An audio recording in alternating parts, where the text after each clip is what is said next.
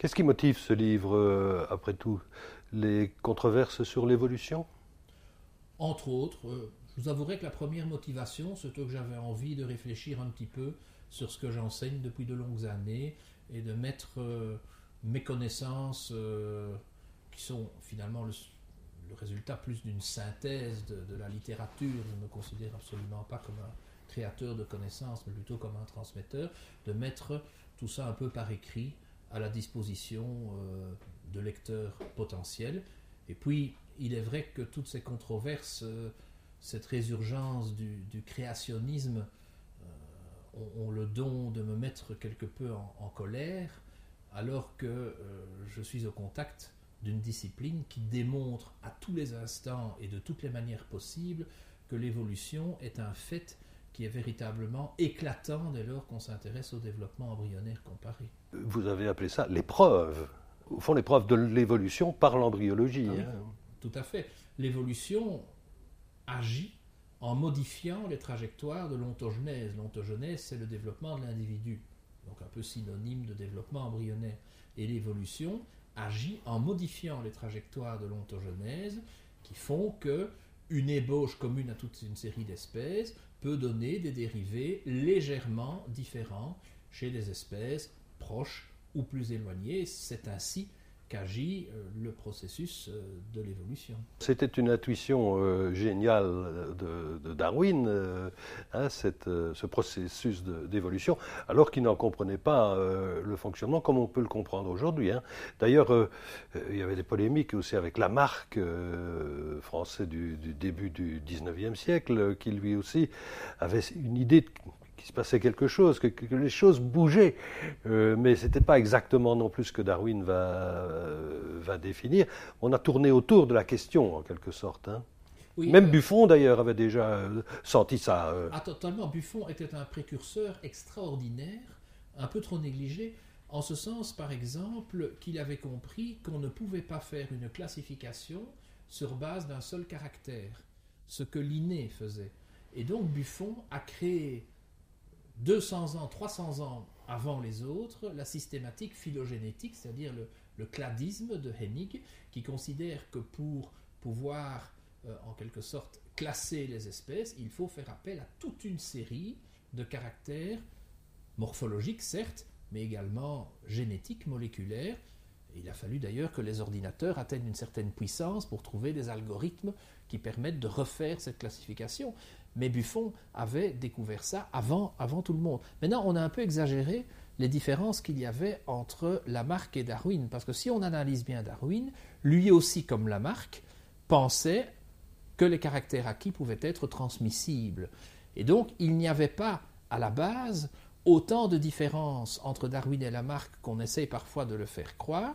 Ce qui s'est passé, c'est que, à un certain moment, ces différences ont été en quelque sorte exagérées notamment euh, dans la première moitié du XXe siècle, parce que dans les pays francophones et en France singulièrement, il y avait un véritable néo-lamarckisme qui s'opposait au néo-darwinisme pour qui tout était dans le patrimoine génétique et les mutations, alors que les néo-lamarckiens pensaient que le cytoplasme jouait un rôle majeur. Il se trouve d'ailleurs que les notions maintenant que l'on connaît de l'épigénétique ont remis à l'honneur le rôle du cytoplasme et que la vérité est, comme toujours, entre les deux, car on sait que le cytoplasme peut contrôler l'expression de l'ADN. Et donc, l'opposition entre Lamarck et Darwin était sûrement moins marquée à leur époque, l'a été très fort euh, au début du XXe siècle, mais les synthèses actuelles permettent dans une certaine mesure de réconcilier les deux points de vue. Oui, euh, on pourrait prendre un autre exemple aussi, parce que, après tout, Lamarck s'opposait à un autre euh, savant illustre français qui, était Cuvier, hein, qui lui défendait l'idée fixiste, hein, c'est-à-dire toutes les espèces sont apparues en même temps, telles qu'elles sont aujourd'hui, etc. Et il développait aussi une autre idée qui était le, catastrophisme. Et là aussi, d'une certaine manière, bon, il est passé un peu à la trappe pour ce qui concerne le fixisme, mais le catastrophisme trouve aussi quelques échos aujourd'hui. Oui, d'abord Cuvier était le maître de l'anatomie comparée. On ne serait nulle part en anatomie comparée sans les travaux de, Cuvier, qui, indépendamment de ses opinions fixistes, était un remarquable morphologiste. Mais ces théories catastrophistes sont euh, remises à l'ordre du jour. Parce qu'au fond, la définition d'une catastrophe, ce n'est pas ce que le commun des mortels pense, une explosion de bombe, un cataclysme. Une catastrophe, c'est un phénomène discontinu, un phénomène saltatoire. C'est la définition mathématique de la catastrophe. Or, au cours de l'évolution, il y a eu une série de catastrophes. D'abord, la macroévolution, l'évolution d'une espèce à l'autre peut se faire en un temps plus court qu'on ne le pensait jadis. C'est en soi une discontinuité.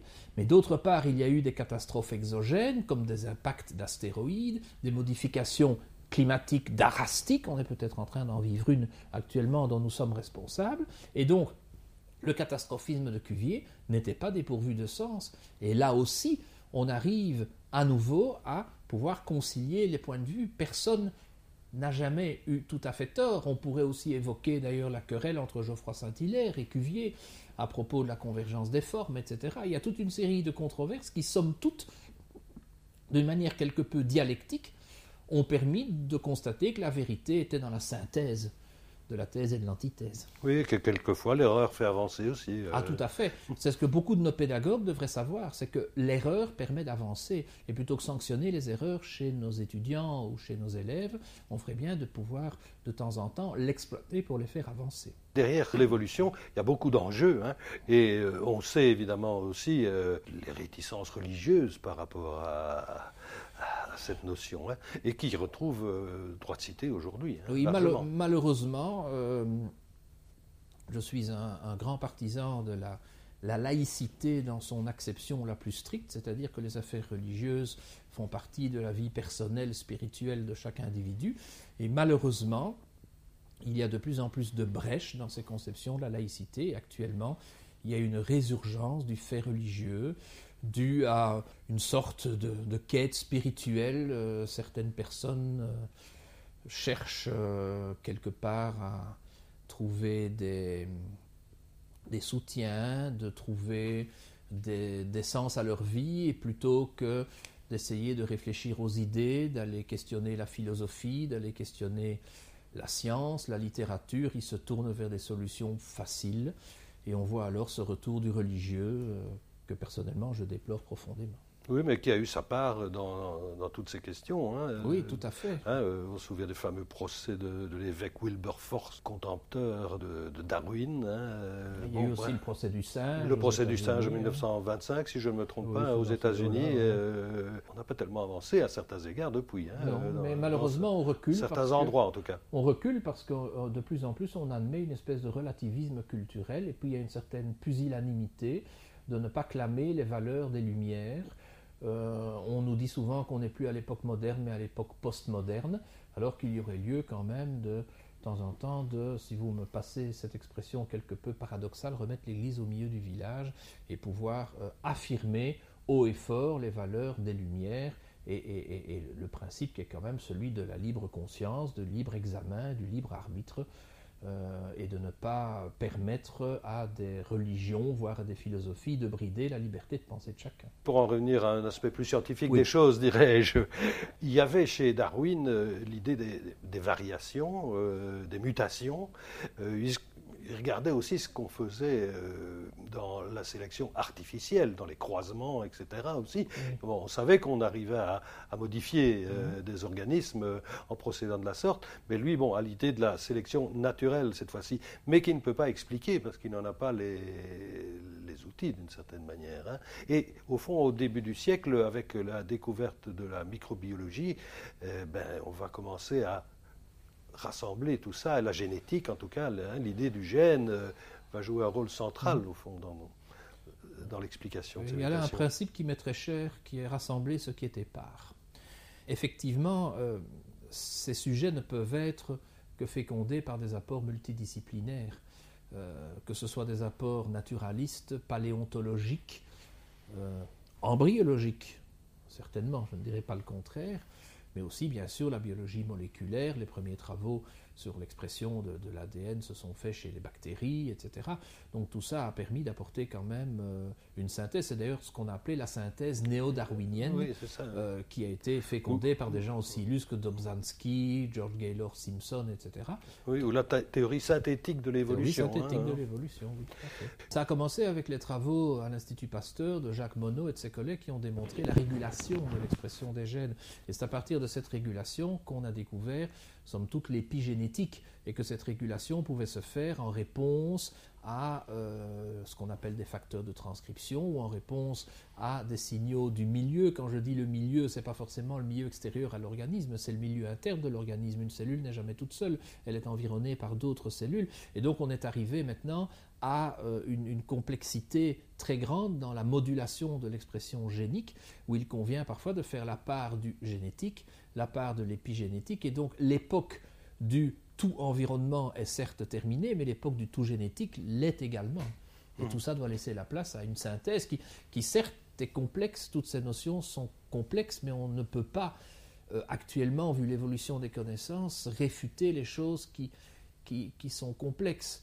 Euh, Paul Valéry a dit à un certain moment ce qui est simple est faux, ce qui est compliqué est inutilisable. Il faut toutefois essayer de le rendre utilisable. Et c'est peut-être aussi le problème de la vulgarisation scientifique, de la transmission des sciences, c'est que tout ça est devenu très complexe.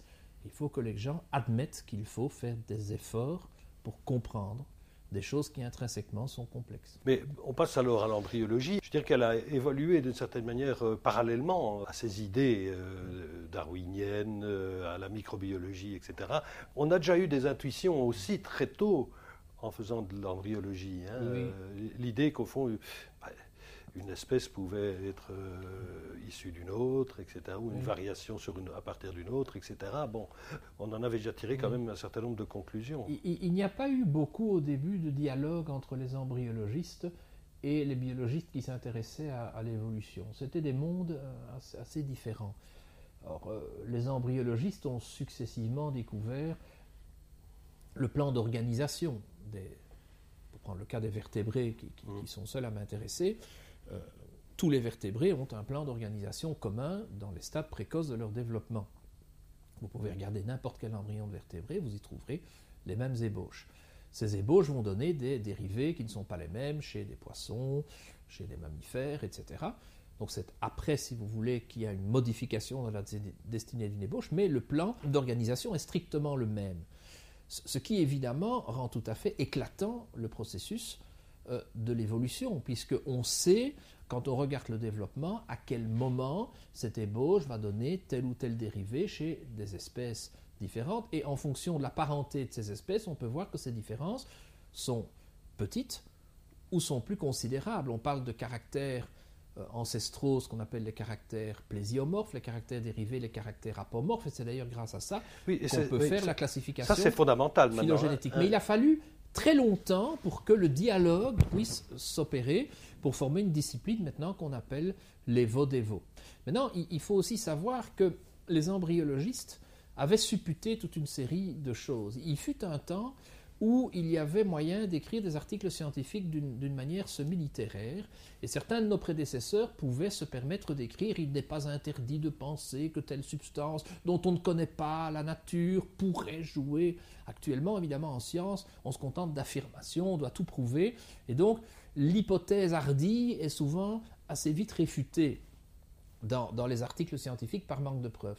Mais quand on analyse l'ancienne littérature, on se rend compte que nos prédécesseurs avaient eu des visions particulièrement prophétiques. Ainsi, Albert Dalck, qui était un de mes lointains prédécesseurs, un très célèbre embryologiste belge, a découvert les gènes du développement, ce qu'on appelle actuellement les gènes homéotiques, avant même d'avoir la moindre preuve qu'ils existaient. Il a supputé qu'il fallait qu'ils existent et il les a appelés les ontomutations. Et ce qu'il a écrit là-dessus sans rien connaître de ces gènes qu'on ne connaissait pas encore, garde actuellement toute son actualité parce que c'était de, très grands précurseurs. Il est regrettable que le mode de fonctionnement de la littérature scientifique ne permette pas toujours des hypothèses hardies, quoique non fondées, mais qui peut-être seront prouvées plus tard, d'être émises ou supputées dans un article scientifique quelque peu iconoclaste. C'est un peu mmh. dommage, parce que nos prédécesseurs avaient quand même prévu un certain nombre de découvertes ultérieures. Certains sont parfois trompés euh, aussi, mais encore une fois, euh, encore une fois, béni soit l'erreur. C'est la pédagogie de l'erreur. Si je puis dire. Hein, bon, euh, mais par exemple, Haeckel a été un peu trop loin parce que c'est une idée qui est assez ancrée aussi, je dirais chez le profane, c'est l'idée qu'après tout, comme vous venez de le dire, un embryon passerait par tous les stades, euh, euh, en fait, reconstituerait l'histoire de l'évolution. Euh. C'est une théorie, évidemment, qui était au départ intéressante, mais qui s'est montrée assez nuisible dans la mesure où elle n'était pas vraiment très, très féconde pour les recherches qui ont suivi. En réalité, il faut l'interpréter ainsi, c'est que, comme je l'ai dit tout à l'heure, tous les embryons passent par un stade relativement indifférencié et ils ont tous les mêmes outils. Et l'évolution procède en modifiant la destinée de ces outils. Donc il est évident que les jeunes embryons vont présenter des aspects très comparables. Et donc on ne peut pas considérer qu'un embryon de mammifère passe par un stade poisson, mais que l'embryon de mammifère et l'embryon de poisson, au début, ont des caractères communs qui divergent. Plus tard, euh, l'effet reste, mais l'interprétation est évidemment tout à fait différente. Mais pourtant, il y a euh, des choses qui peuvent euh, comment je veux dire, semer peut-être le trouble, parce que vous citez à un moment donné la tétralogie de Palo. Hein, de Fallo, pardon. Oui. Mauvaise écriture. Euh, la tétralogie de Fallo. Et euh, qui concerne la formation du, cœur. Hein. Bon, il y a chez certains individus des malformations cardiaques, et vous dites quand même, c'est un peu comme si euh, l'évolution s'était arrêtée au stade reptilien, après tout. Oui, c'est dans la mesure où se développent ce qu'on appelle des arcs aortiques, euh, les cavités cardiaques peuvent être cloisonnées ou ne le sont pas. Chez les vertébrés les plus anciens euh, dans l'évolution, elles ne le sont pas. Euh, les reptiles évoluent vers un cloisonnement incomplet. Et dans cette malformation, il y a effectivement un dispositif concernant le cloisonnement et concernant le développement des gros vaisseaux. C'est une malformation qui est létale si on ne l'opère pas, qui n'est pas rarissime, ce qu'on appelle les enfants bleus. Un dispositif qui, témoigne d'un arrêt du développement. Et c'est un arrêt du développement, ce n'est pas un retour au stade reptile, mais c'est un arrêt du développement tel que euh, on le connaît chez, chez, chez, les reptiles. Chez les reptiles, il faut quand même pas oublier, d'abord les reptiles, ça, ça n'existe plus hein, actuellement en systématique phylogénétique. Euh, et donc on peut considérer que les, les, mammifères sont des synapsides, comme certains reptiles qui, qui ont disparu euh, avant l'époque des dinosaures. Et donc, chez, puisqu'on parle encore de reptiles, autant utiliser encore le mot, mais ce mot n'est plus adéquat, chez les reptiles, le développement s'arrête à ce stade-là. Chez nous, il continue. là, il s'est arrêté avant. Veut pas dire qu'on devient des reptiles, mais c'est simplement une chronologie du développement qui, qui, s'est arrêté plus tôt, euh, ce qu'on pourrait appeler une forme de néoténie ou de pédomorphisme. C'est ce qu'on utilise parfois aussi, notamment en embryologie, mais aussi en anthropologie. Oui, mais vous comprenez le raisonnement. Ça veut dire qu'on serait passé, avant d'avoir, euh, je dirais, un cœur humain, euh, par euh, un cœur reptilien. Nous étions des reptiles. Nous sommes des formes de reptiles. Oui, mais donc ça rejoint quand même un peu l'idée de Haeckel. ah, mais les observations En quelque sorte, qui, peut le plus, peut le moins. oui, oui les observations desquelles étaient pertinentes, mais de dire que nous passons par un stade poisson. Par exemple, Haeckel disait voilà, nous avons des branchies parce que nous avons des arcs, des poches et des sillons dits branchiaux. En fait, tous les embryons de vertébrés ont des arcs des sillons branchiaux. Seuls les poissons font des trous dedans qui font des branchies.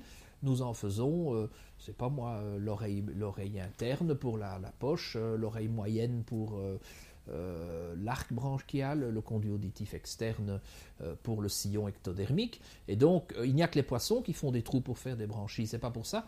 Nos embryons ne sont pas des embryons de poissons, puisqu'à aucun moment ne se crée d'orifice. Oui, donc ça veut dire que euh, vous résumez ça euh, avec l'idée que ce sont des stratégies différentes, mais quelquefois pour obtenir le même résultat. Euh. Oui. enfin, le résultat n'est pas le même, mais quelque part. En tout cas, à un certain stade, bien, au tout départ. Hein, parce qu'il y a, bon, il y a un mot-clé, je dirais, au tout départ, c'est ce qu'on appelle l'invagination. Euh, si j'ai bien compris. Euh, oui. Hein, je veux dire que c'est. C'est donc un, tissu qui au départ euh, est en superficie et puis qui rentre en profondeur. voilà, oui, c'est ça. Mais ça, c'est valable tous, mais tous ne procèdent pas de la même manière. Ah non, ça c'est la question de l'invagination concerne un des phénomènes les plus, les plus fondamentaux de l'embryologie, qui est la gastrulation, où euh, nous sommes des tripoblastiques, nous avons trois feuillets, de l'ectoderme, du mésoderme et de l'endoderme. L'endoderme, ça donne l'appareil digestif, l'ectoderme, ça donne le système nerveux et la peau, euh, le mésoderme donne tout le reste. Euh, bon, ça se passe forcément par invagination, puisqu'il y a un feuillet profond, il faut bien que ce feuillet profond arrive en profondeur. Donc ça se fait forcément par un phénomène d'invagination, comme une taupe qui crée son trou pour se mettre sous le sol.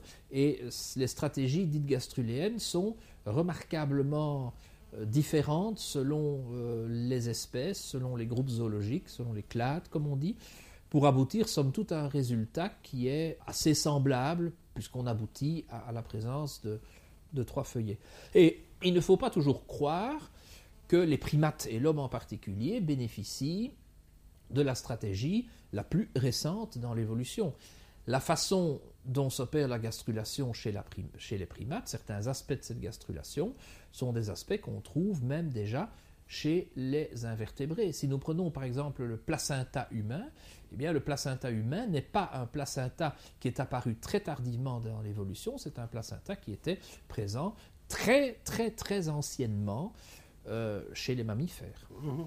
Et il appartient effectivement donc à cette catégorie de caractères, euh, je dirais les plus anciens. Euh. Nous avons gardé toute une série de caractères archaïques ou on dirait plutôt actuellement plésiomorphes, notamment mhm. notre placenta, notamment certains aspects, pas tous, de, la gastrulation, tout à fait. Et, et c'est donc à partir de ce type de caractère qu'on établit aujourd'hui des classifications. Oui, les classifications euh, il faut oublier la classification de l'inné, qui est une classification qui est complètement obsolète. Il est regrettable que dans le secondaire, on l'ait enseigné si longtemps. Par exemple, si vous prenez euh, quelque chose dont on parle souvent, les pachydermes qui ont, des, grosses peaux, les rhinocéros, les hippopotames, les éléphants, ça n'existe pas. Les éléphants sont des proboscidiens, d'autres sont des ongulés, etc. Ça n'a strictement rien à voir. Alors actuellement, la systématique phylogénétique tient compte de centaines de caractères sont mis dans des matrices, caractères qui concernent aussi bien l'aspect extérieur, euh, mais aussi le développement, la génétique. Et c'est comme ça, par exemple, qu'on peut démontrer que euh, les, vaches d'un côté et les mammifères marins ne sont pas très éloignés au point de vue phylogénétique. Ça en revient euh, à, aussi une hérésie, c'est qui est de classer les gens en fonction de la couleur de peau. C'est un caractère externe. Pourquoi? Parce qu'à partir d'une certaine latitude, si vous n'avez pas la peau brune, vous allez mourir à cause du soleil. Par contre, si vous êtes plus au nord, si vous avez la peau brune, vous allez tout aussi mourir parce que vous n'aurez pas assez de vitamine D. Et donc, c'est un caractère purement géographique. Et la tendance des gens est toujours de faire des classifications en fonction des choses que l'on voit et non pas en fonction des choses où il faut un petit effort pour les voir où euh, ça ne se voit pas parce que c'est génétique, parce que c'est un rapport avec le développement. Donc il ne faut absolument pas se baser sur les caractères qui frappent le plus, parce que c'est souvent les plus trompeurs. Oui, bon, ceci dit, c'est un peu le rôle de la science, hein, d'aller voir derrière, derrière ce qui saute aux yeux, si je puis dire. Hein. Ah, oui. Mais euh, on, aperçoit, on s'aperçoit aussi au travers de ce type de classement que, bon, ben, maintenant, ça commence peut-être un peu à entrer dans les mains, mais les oiseaux sont, sont des restes de dinosaures. Ce sont des dinosaures, actuellement, on dit carrément que les oiseaux sont des dinosaures, ce sont des petits dinosaures... Euh, théropodes. Euh, qui ont eu des dents en plus. Euh, des, cousins, des cousins des, tyrannosaures rex. C'est-à-dire, vous voyez un pinson d'un côté, un tyrannosaure rex, il faut de l'effort d'imagination. Pourtant, quand vous allez de plus près, euh, c'est assez évident. Et oui, et les oiseaux, les oiseaux, les premiers oiseaux, enfin les oiseaux authentiques qu'on pouvait vraiment appeler oiseaux avaient des dents au Crétacé. et il y a plusieurs expériences d'ailleurs embryologiques in vitro qui ont permis facilement de susciter euh, la, la, croissance des dents chez des, euh, des oiseaux, mais c'est une vitro pour l'instant. Il y a quand même des expériences qui sont assez concluantes de, de, ce point de vue. Oui, il y a hein. même un paléontologue, euh, Horner, qui était le, celui qui avait un scientifique de... par Jurassique, qui constatant que avoir de l'ADN de dinosaures dans de l'ambre, ça ne marche pas maintenant, il est en train de travailler avec une embryologiste pour prendre des embryons de poulet, pour ressusciter le développement des dents, le développement d'une longue queue, euh, refaire apparaître des griffes au bout des ailes et de créer ce qu'on appelle un chickenosaure, qui serait un, poulet dinosaure. Je suis impatient de voir le résultat, j'espère mourir après et pas avant. oui, mais enfin bon, on, peut aller vers beaucoup de chimères. Hein, euh, ah, ce ne sera pas des vrais dinosaures, comme d'ailleurs ceux du parc Jurassique, on dit d'ailleurs dans, plusieurs fois dans, dans les romans, ce pas des vrais dinosaures, c'est des bestioles recréées. Donc évidemment, ce qu'il obtiendra ne sera pas un vrai dinosaure. Bon, si on continue de, d'étudier cet aspect de l'embryologie. Donc on est parti au fond de hein, euh, cette notion fondamentale qui est la gastroula, hein, donc euh, les, les, feuillets, l'invagination. Euh, il y a un autre élément qui, qui, arrive très tôt aussi, c'est ce que vous appelez la segmentation et qui est assez fondamental. Oui, oh, la segmentation, c'est le processus qui, qui, se fait à la base. Vous avez un œuf et cet œuf se segmente. Euh, il y a plusieurs manières de se segmenter. Je n'ai pas trop parlé de ça dans le livre parce que c'est surtout chez les invertébrés où il y a des formes de segmentation asymétriques. Il y a des segmentations spirales et autres. C'est assez compliqué et les variantes de segmentation sont plutôt observées si on compare les vertébrés, certains types d'invertébrés. Et là, je n'ai pas trop poussé sur l'embryologie des invertébrés qui, s'éloigne quand même très fort de celle des vertébrés que j'enseigne, je dirais, de façon assez privilégiée. Mais c'est vrai qu'il y a là parfois des différences assez fondamentales. Mais il y a aussi donc un plan d'organisation ah chez les vertébrés cette fois-ci. Euh. Oui, oui, bien sûr. Bien sûr. Il y a un plan d'organisation d'ailleurs qui est assez inversé entre les invertébrés et les vertébrés parce qu'il y a eu à un certain moment une bascule de signalisation. Donc notre système nerveux est dorsal, chez les invertébrés il est ventral. Euh, et, tout ça, maintenant, on le sait, c'est parce qu'à un certain moment dans le développement, il y a eu une véritable bascule, une inversion d'un gradient entre deux groupes de gènes qui s'exprimaient, l'un étant ventral, l'autre étant dorsal. Et donc ce phénomène-là, qui a dû se produire un jour assez rapidement, exemple de macroévolution catastrophique, et qui a mené à un plan d'organisation inversé. Oui, parce que quand on vous entend parler comme ça, on se dit, voilà, on peut maintenant euh, analyser finement toutes, mmh. ces, toutes ces questions, mais reste quand même la question du pourquoi. Euh, qu'est-ce qui s'est passé pour que ça bascule comme ça? Bon, ça, ça, ça reste euh, une question ouverte tout de même. Je ne suis pas moi-même un biologiste moléculaire, mais il existe toute une série de mécanismes que l'on sait de l'expression des gènes. On sait que ces gènes peuvent s'exprimer de façon paradoxal, au mauvais moment, au mauvais endroit. On connaît des mécanismes. Bon, la mutation est évidemment la chose la plus simple, mais il peut y avoir des accidents de lecture de l'ADN, donc de traduction. Il peut y avoir des, accidents à, tous les moments qui, sont dus à des défauts intrinsèques de la cellule, qui sont dus parfois euh, à, des phénomènes extrinsèques. les rayons cosmiques peuvent altérer l'ADN, il y a toutes sortes de choses. Euh, surtout dans des époques où il y avait peut-être davantage de, rayons cosmiques euh, euh, qui, frappaient la Terre, etc. Donc euh, les mécanismes, on les connaît. Ce qui est évidemment difficile de dire, c'est là, ça a été très précisément ce mécanisme à ce moment-là qui s'est produit parce qu'on n'était pas là pour l'observer. Mais in vitro, il y a maintenant moyen d'identifier les mécanismes qui peuvent mener à ce genre de choses et on peut même, en, utilisant, en invalidant certains gènes, en surexprimant d'autres, arriver à modéliser ça dans les laboratoires et créer des choses comme ça. C'est tout à fait possible. Oui, le sort des animaux, parce qu'on ne doit pas euh, manquer de vous poser la question, parce que quand vous procédez à ce genre d'essai. C'est-à-dire que, euh, enfin, moi je ne fais pas ça, c'est d'autres laboratoires qui font ce qu'on appelle de la transgénèse. Enfin, les animaux transgéniques, c'est de la manipulation, ça se fait souvent chez les rongeurs, c'est de la manipulation au départ qui se fait sur des, embryons euh, très très jeunes. Hein, donc en éprouvette si vous voulez, et puis ces embryons sont réimplantés dans l'animal, et puis simplement, l'animal est proprement euthanasié euh, selon toutes les règles de l'éthique euh, animale. Euh, et ensuite, les embryons sont prélevés et, les embryons sont analysés. Donc, c'est pas pas vraiment de l'expérimentation animale in vivo. On ne fait que prélever des, jeunes embryons, modifier leur ADN, les réimplanter et puis euthanasier la souris très proprement selon les règles en usage puis prélever les embryons. L'animal n'est pas du tout mis en souffrance par ce genre d'expérimentation. Autre notion euh, très importante donc, dans cette euh, approche de l'embryologie, c'est ce qu'on appelle les crêtes neurales. Ah. Ça joue un rôle fondamental, ça, parce qu'on les retrouve partout d'une certaine manière. Ah oui, les crêtes neurales, c'est donc un, un, dérivé de ce qu'on appelle la plaque neurale. Donc l'ectoderme, qui est le revêtement de surface, se différencie au centre de l'organisme dans la région dorsale pour former une plaque neurale qui en se refermant va former le tube neural, c'est les bauges de notre cerveau. Puis à ce moment-là, il y a des cellules en périphérie qui vont migrer et qui vont migrer parfois fort loin et donner euh, par exemple les cellules responsables de la couleur euh, de la peau, des cheveux, des poils, donc ce qu'on appelle les mélanoblastes, c'est celles qui donnent les mélanomes par mhm. exemple, donner les cellules dites de Schwann qui améliorent la, la, transmission nerveuse, donner une population majeure qui va former la dentine dans les dents, une grosse partie du système nerveux périphérique dérive des crêtes neurales, et une bonne partie du squelette crânien. Si on prend par exemple les, les reptiles et donc les oiseaux, euh, la grosse majorité du squelette du crâne dérive des crêtes neurales, alors que le squelette des membres et de la colonne dérive du feuillet intermédiaire, le mésoderme. Et donc on peut considérer que la tête est apparue dans l'évolution euh, entre les cordées et les vertébrés, au niveau des céphalocordés, l'amphioxus par exemple, grâce à la crête neurale.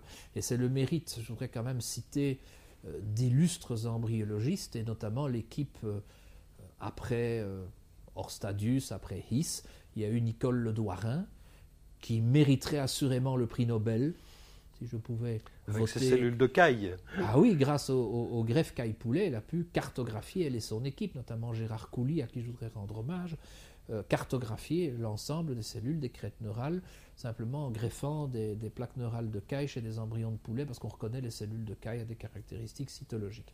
Alors, chez le mammifère, il faut un petit peu nuancer, il semblerait que le feuillet intermédiaire donne un peu plus dans le crâne cocher l'oiseau. Enfin, c'est un détail, mais on n'aurait pas, en tout cas de tête, nous n'aurions pas l'extrémité céphalique si euh, nous n'avions pas les cellules des, crêtes neurales. C'est, un... Et alors, énormément de malformations, notamment les malformations crâniennes, mais aussi des malformations cardiaques. La tétralogie de Fallot en est un exemple, parce que les crêtes neurales jouent un rôle important dans le développement connexe du cœur. Euh, c'est donc considéré comme des neurocristopathies, donc des, maladies dues aux crêtes neurales. Il y a toute une série de maladies, des malformations crâniennes, des malformations cardiaques, aussi des anomalies de l'intestin, par exemple un intestin qui ne se contracte pas. On donne le nom de maladie de Hirschsprung, c'est un nom un peu barbare, on parle aussi de mégacolon congénital. C'est un trouble de mise en place des cellules des crêtes neurales qui doivent innerver la paroi colique et alors lui permettre de se contracter. Donc c'est véritablement un, feuillet, j'ai parfois envie de dire le quatrième feuillet, mais un feuillet fondamental du développement embryonnaire et, auquel je suis personnellement assez attaché parce que je m'intéresse beaucoup à l'embryologie du crâne. Vous avez cité un mot tout à l'heure qui est l'équivalent de, l'atome d'hydrogène du chimiste, enfin, c'est l'amphioxus. Hein, c'est... Ah, c'est un bel animal. Hein, oui, mais je veux dire que c'est, on peut le voir presque comme un point de départ. Quoi. Oui, mais il faut toujours se méfier. L'amphioxus est donc un céphalocordé, donc c'est un cordé, c'est pas un vertébré, donc il a une corde, il n'a pas de vertèbre, euh, puis il a une tête par rapport aux autres cordés, comme les acidies, par exemple. Il fait 5 cm de long. Hein, oui, c'est un, petit, euh, petit animal qui ressemble à une sorte de, de ver aquatique. Maintenant, il faut faire attention. Euh, et, ça, c'est le piège. Il ne faut pas essayer de trouver des ancêtres parmi les espèces qui vivent actuellement. L'amphioxus n'est certes pas l'ancêtre des vertébrés. L'amphioxus est un lointain descendant de ceux qui, à l'époque idoine, eussent été les ancêtres des vertébrés. C'est que quand on identifie, par exemple, des poissons à nageoires charnues ce qu'on appelle les sarcoptérygiens. Tout le monde connaît le sélacanthe. Le sélacanthe n'est nullement l'ancêtre des tétrapodes, mais l'ancêtre du sélacanthe était apparenté à l'ancêtre des tétrapodes. Et c'est en cela que l'analyse phylogénétique, c'est-à-dire le cladisme, permet de fonctionner de façon très différente que les, buissonnements évolutifs classiques de la classification de Linné, en ce sens que dans la systématique phylogénétique, il est beaucoup plus aisé, avec les graphes qui nous sont présentés, de ne pas confondre une espèce actuelle comme étant susceptible d'être l'ancêtre d'une autre espèce actuelle. Mais simplement, on se pose la question de savoir où et quand était l'ancêtre commun. Et à ce titre-là, bien sûr, l'amphioxus est assurément proche de ceux qui, un jour, étant décordés, sont devenus des, des vertébrés. Je voudrais peut-être en arriver rapidement à, vos conclusions. On a évoqué tout à l'heure ce qu'on a appelé la théorie synthétique de l'évolution, hein, euh, qui était donc des mutations dues au hasard et que retient la sélection naturelle parce que ça offre un avantage euh, euh, aux individus qui, qui la portent. C'est un peu trop simple aujourd'hui. C'est beaucoup trop simple. Ça reste vrai, bien entendu, mais il faut euh, oui, le principe reste bon. Le principe reste bon, mais il faut euh, y ajouter le contrôle de l'expression de ces gènes. Car enfin, un gène ne, va, ne va accomplir son œuvre que si on le lui permet. Or, il y a des moyens très complexes d'activation de gènes, de répression de gènes. Un gène n'est pas toujours sans cesser. Un gène euh, va interagir avec d'autres gènes. On sait que l'ARN maintenant n'est plus seulement là pour simplement servir de vecteur à l'ADN, mais l'ARN peut interagir même avec l'expression de l'ADN. Il y a des phénomènes qui sont des phénomènes tout à fait intrinsèques à la cellule, il y a des phénomènes d'environnement et des phénomènes qui sont dus euh, à, l'environnement extérieur à l'organisme, avec le rôle des rayons cosmiques, etc., tout ce qu'on peut imaginer, mais il y a aussi des phénomènes intrinsèques que sont par exemple les durées de développement embryonnaire. La durée du développement embryonnaire est fort importante parce que plus ça dure, plus vous pouvez aller vers des organes plus achevés ou des organes plus volumineux. La taille du cerveau humain, par exemple, est entre autres une conséquence de la durée de la gestation. Et donc les trajectoires d'ontogenèse, c'est-à-dire du développement propre de l'organisme dont on parle, jouent un rôle tout à fait fondamental. Il faut arriver à une nouvelle synthèse, et bon, c'est en train de se faire, grâce à cette discipline qu'on appelle l'évo-dévo, où justement on met en parallèle l'évolution et le développement embryonnaire, cette discipline reste malheureusement un peu confidentielle. Elle est un peu ésotérique parce que son langage n'est pas toujours bien perceptible. Elle reste assez quantitative et donc pas toujours facile à lire et à comprendre. Et je pense que si euh, on pouvait, grâce aux, réflexions dont on parle ici, y réintroduire peut-être un petit peu plus de morphologie, parce que moi je me définis essentiellement comme un morphologiste. La morphologie, c'est un mot que que Goethe un jour a mis à l'honneur et pratiquement inventé, euh, la morphologie est quand même la clé de la compréhension de l'anatomie comparée, de l'embryologie comparée et de l'évolution. Donc je pense qu'il faudrait peut-être que certains qui oublient la morphologie et qui ne se consacrent qu'à la cellule et qu'au gène, c'est parfois l'arbre qui cache la forêt, reviennent un peu à la morphologie parce que la morphologie permet de comprendre beaucoup de choses. Mhm. Autre chose aussi, euh, il y a peut-être encore des progrès à faire dans le passage de ce qu'on appelle la microévolution à la macroévolution. Euh, oui. Hein, donc la microévolution, apparemment, on commence à bien la, saisir, mais il reste, euh, je dirais, des, sauts quantitatifs et qualitatifs à faire. Oui, c'est renouer un peu avec le, le, catastrophisme, mais il y a des modèles qui permettent parfois de comprendre cette macroévolution. Et peut-être que ces modèles sont susceptibles de remettre en vogue un certain nombre de conceptions lamarckiennes parce qu'on a pu se rendre compte que certaines protéines ont pour rôle, en quelque sorte, de chaperonner euh, l'ADN et d'empêcher que des mutations qui se sont déjà produites s'expriment phénotypiquement. Et lorsque ces protéines, quand on les appelle protéines de choc thermique, mmh. sont si vous voulez, distraites de leur mission de chaperone par un vrai choc thermique, parce que c'est aussi leur mission, c'est de protéger contre les chocs thermiques, eh bien, ces mutations vont commencer à s'exprimer. Et certaines peuvent entraîner des modifications structurales assez considérables. Et ça a pu être vu chez la drosophile. Et on sait que ces protéines de choc thermique s'expriment de façon très spécifique dans la lignée germinale et pourraient ainsi protéger la lignée germinale par rapport à ces mutations. Et donc, s'il existe un choc thermique, et ça pourrait être considéré comme un choc climatique, des modifications de température, alors des mutations qui sont apparues par la simple mécanisme, euh, la simple mécanique pardon, néo-darwinienne, pourraient pouvoir s'exprimer parce que les gardiens sont occupés à autre chose. Et ça pourrait être un mécanisme de macroévolution et qui pourrait être tributaire de modifications du milieu.